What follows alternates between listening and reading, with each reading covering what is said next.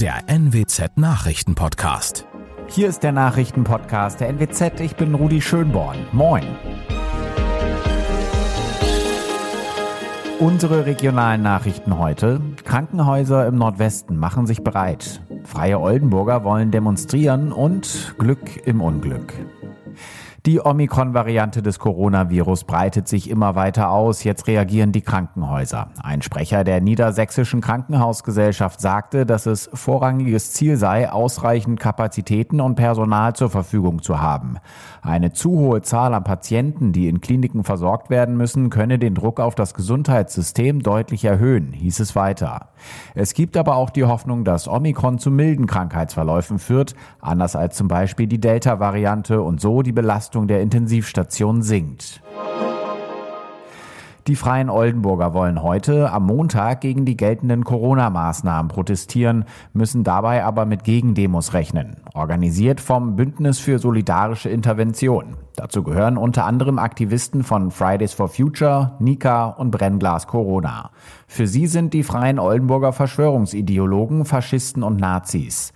Der Protest gegen die sogenannten Corona-Spaziergänge der Freien Oldenburger soll am Alten Rathaus starten, mit FFP2-Maske und ausreichend Abstand. Ein 74-jähriger Mann hatte am Wochenende gleich mehrere Schutzengel und jede Menge Glück. Vier junge Menschen hatten in der Nacht zum Sonntag ein herrenloses Fahrrad am Straßenrand gesehen und daraufhin angehalten. Kurz danach entdeckten die vier den Mann, der gestürzt und in den Straßengraben gefallen war. Dort steckte er fest. Erst gemeinsam mit der Polizei konnte der 74-Jährige befreit werden. Er erlitt eine leichte Kopfverletzung und war stark unterkühlt. Wie lange der Mann in seiner Falle festgesessen hat, ist bisher nicht klar. Noch mehr aktuelle News aus dem Nordwesten finden Sie wie immer auf NWZ Online. Und weitere Nachrichten aus Deutschland und der Welt hören Sie jetzt von unseren Kollegen aus Berlin. Vielen Dank und einen schönen guten Morgen. Ich bin Sabrina Frangos und das sind heute unsere Themen aus Deutschland und der Welt. Diskussion über Impfpflicht, Wohnhausbrand in New York und russisch dominiertes Militärbündnis berät über Kasachstan. Politiker von SPD und Grünen dämpfen ja gerade die Erwartung, dass der Bundestag schnell über eine allgemeine Corona-Impfpflicht entscheidet. Jan-Henner Reitze hat die Infos aus Berlin.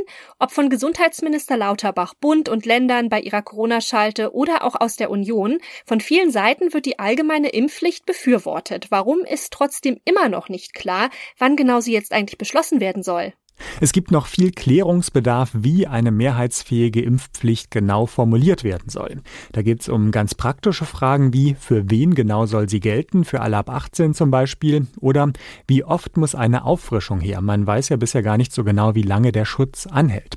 Schwierig ist auch, das Ganze juristisch wasserdicht hinzukriegen, denn es ist vorprogrammiert, dass, wie auch immer sie auch aussieht, das Bundesverfassungsgericht eine Impfpflicht überprüfen wird. Also alles nicht so einfach.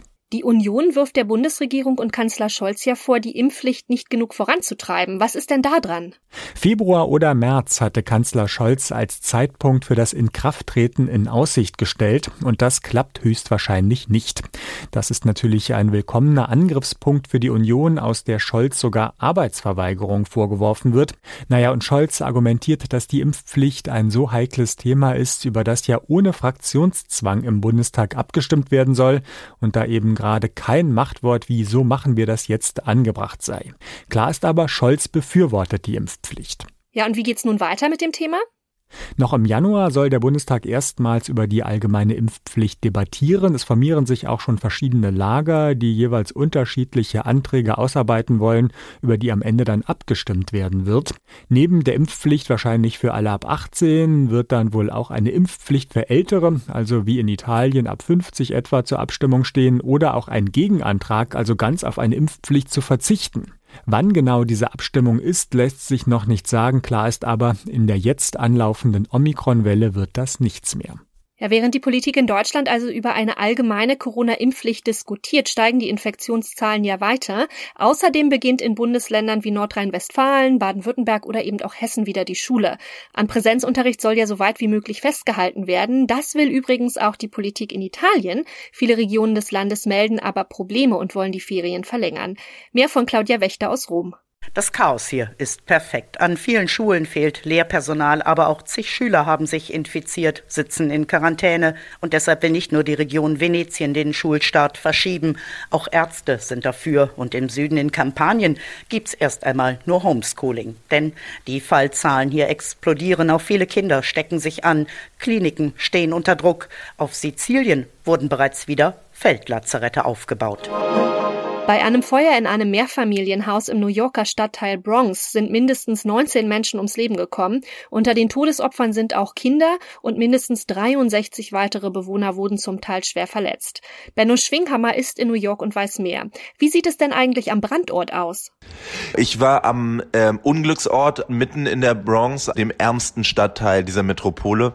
Und von außen hat man gar nicht ganz so viel gesehen. Also ein paar schwarze Stellen an der Fassade, aber nicht, wie man es von anderen Bränden kennt, dass da ein Haus ähm, komplett ausgehöhlt worden ist von, von Flammen. Es ist vielmehr so, dass sich eben der Rauch im Haus ausgebreitet hat und daran sind die meisten äh, Bewohner wohl auch gestorben. Der Brand selbst war nach wenigen Stunden schon gelöscht. Und welche offiziellen Informationen gibt es bisher, also zur Ursache und Einsatz und welche Reaktionen auf das Unglück? Der Brand war in einem der unteren Stockwerke des 19-stöckigen Gebäudes ausgebrochen und von da aus hat sich dann eben der ganze Rauch verteilt. Ähm, die Polizei geht davon aus, dass es sich um ein defektes elektrisches Heizgerät gehandelt hat, das äh, zu dem Feuer dann geführt hat. Ähm, natürlich sind hier in New York alle fassungslos. Es ist einer der schlimmsten Brände, die es seit Jahren, Jahrzehnten gab. Und angesichts dessen, dass es noch viele sehr schwer Verletzte gibt, die in den Krankenhäusern liegen, könnte die Zahl der Toten auch noch weiter steigen. Nach den Unruhen in Kasachstan will ja ein von Russland geführtes Militärbündnis heute über die Lage beraten. Die Mitgliedstaaten planen eine Videoschalte, an der auch Russlands Staatschef Wladimir Putin teilnehmen soll. Das Bündnis hat schon 2500 Soldaten nach Kasachstan geschickt. In Zusammenhang mit den Unruhen soll es mehr als 160 Tote gegeben haben. Christian Thiele mit den Infos aus Moskau. Wie ist die Lage derzeit? Gibt es noch offene Straßenschlachten? Die Lage in Kasachstan, die hat sich zumindest nach Darstellung der Behörden beruhigt. Uns erreichen auch keine Videos mehr, dass tausende Menschen durch die Straßen ziehen und Gebäude anstecken. Vielmehr haben die Aufräumarbeiten begonnen. In der Millionenstadt Almaty im Südosten des Landes, da werden zum Beispiel ausgebrannte Autos von den Straßen geschafft. Heute soll dort auch wieder der Busverkehr anrollen. Also man will langsam wieder zum Alltag zurückkehren. Allerdings sagen die Behörden auch, dass sie noch immer gegen Demonstranten vorgehen.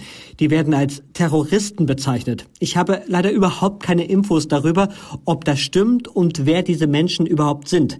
Kasachstan behauptet, dass auch viele Ausländer dabei sind. Wir können das leider überhaupt nicht überprüfen. Das Internet, das wird immer wieder abgeschaltet.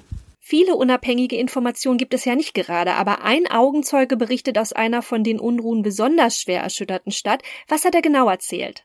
Ja, wir haben diesen Mann gestern erreicht übers Handy, das war vorher leider nicht möglich, und er berichtete von schweren Verwüstungen. Viele Lebensmittelgeschäfte sind geplündert worden, Bankfilialen, Bankautomaten, alles ist kaputt, sagte der Journalist, der in der Nähe des Zentrums lebt. Vor Bäckereien, die erst den Betrieb wieder aufgenommen haben, haben sich lange Warteschlangen gebildet gebildet. Es gibt auch viele Kasachen, die im Ausland leben und jetzt total besorgt sind, weil sie nicht wissen, wie es ihren Leben in der Heimat geht. Ja, die starren jetzt regelmäßig aufs Handy und hoffen auf ein Lebenszeichen. Heute berät ja auch ein von Russland geführtes Militärbündnis über die Lage. Weiß man eigentlich schon Näheres, also was diese Soldaten, vor allem russische Kräfte, bisher gemacht haben in Kasachstan?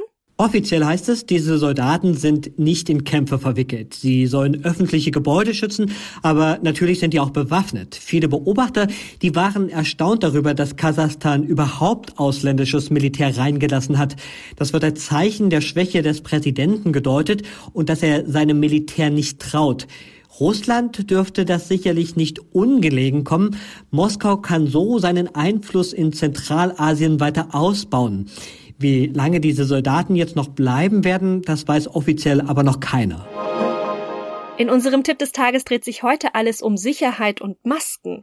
Bund und Länder raten ja dringend dazu, in Bussen und auch in Geschäften FFP2-Masken zu tragen. Also nicht diese normalen dünnen OP-Masken, sondern wirklich diese dickeren FFP2-Masken, die allerdings auch teurer sind. Ja, was bringen sie? Wie trägt man sie am besten? Und was gilt eigentlich für Schülerinnen und Schüler, jetzt wo doch in vielen Bundesländern die Schule wieder startet?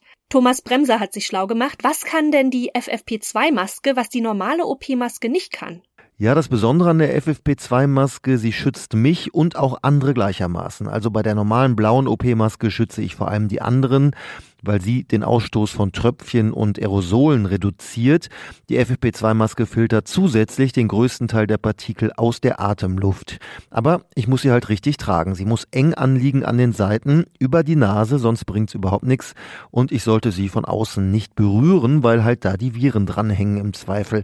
Auf jeden Fall also Hände waschen nach dem Tragen. Die Masken sitzen ja auch unterschiedlich, ja, gut oder schlecht am Gesicht. Was muss ich denn dabei beachten? Ja, ich sollte wirklich schauen, dass ich unterschiedliche Masken teste, welche am besten zu meiner Kopfform passt, denn es gibt jetzt keine Größen S, M und XL, trotzdem sind die Masken unterschiedlich groß, je nach Hersteller. Ich sollte darauf achten, dass so wenig wie möglich Luft entweichen oder reinkommen kann an den Seiten und auch oben sollte sie eng anliegen, denn wenn sie richtig sitzen, dann filtern sie über 95 Prozent der Bakterien und Viren aus der Luft. Jetzt kann ich unter so einer Maske ja nicht ganz so gut atmen wie bei diesen dünnen Masken. Gibt's da denn bei den verschiedenen FFP2-Modellen auch noch Unterschiede? Ja, die gibt's. Das kommt auf die Materialien an, die benutzt werden. Also ich sollte schon darauf achten, dass ich so gut wie möglich äh, ja normal atmen kann. Die Stiftung Warentest hatte auch einen Test gemacht, den äh, kann ich online finden. Da wurden die Masken auch bewertet danach, wie gut ich atmen kann. Und wie lange sollte man die Masken tragen? Also ab wann ist es sinnvoll, sich eine neue zu holen? Also auf den meisten Masken steht ein NR, not reusable, also nicht wiederverwertbar. Aber meistens nehme ich die ja nur, um kurz einzukaufen oder Bus zu fahren, dann kann ich die schon ein paar Mal tragen. Aber nach längeren Zugfahrten sollte ich sie wegschmeißen und auch wenn sie feucht sind. Jetzt sind die Masken recht teuer, darum kann ich die möglichen Viren darauf abtöten, indem ich sie in den Backofen stecke. Eine Stunde bei 80 Grad, am besten Ober- und Unterhitze, danach die Maske testen, ob sie beschädigt ist. Und vorher muss ich die Maske mindestens einen Tag lang an der Luft trocknen trocknen. Mehr als fünfmal sollte ich sie aber nicht in den Ofen packen. Und das noch. Mehr als zwei Dutzend Feuerwehrleute haben in Östringen im Kreis Karlsruhe ein feststeckendes Pferd aus einer Mistgrube gerettet. Nach Angaben der Rettungskräfte war es auf einer Koppel in die fast vollständig gefüllte Mistgrube geraten, mit den Hinterläufen eingesunken und ja, konnte sich dann einfach nicht mehr selbstständig aus dieser misslichen Lage befreien. Mit 26 Einsatzkräften und fünf Fahrzeugen rückte die Freiwillige Feuerwehr an und nutzte Bänder, Schläuche und natürlich auch jede Menge Kraft, um den Vierbeiner anzuheben, damit das Pferd dann ins Freie gelangen konnte. Ja, eine kräftezehrende und nicht gerade geruchsneutrale Tortur für Tier und Mensch. Das war's von mir. Ich bin Sabrina Frangos und ich wünsche Ihnen noch einen schönen Tag. Bis morgen.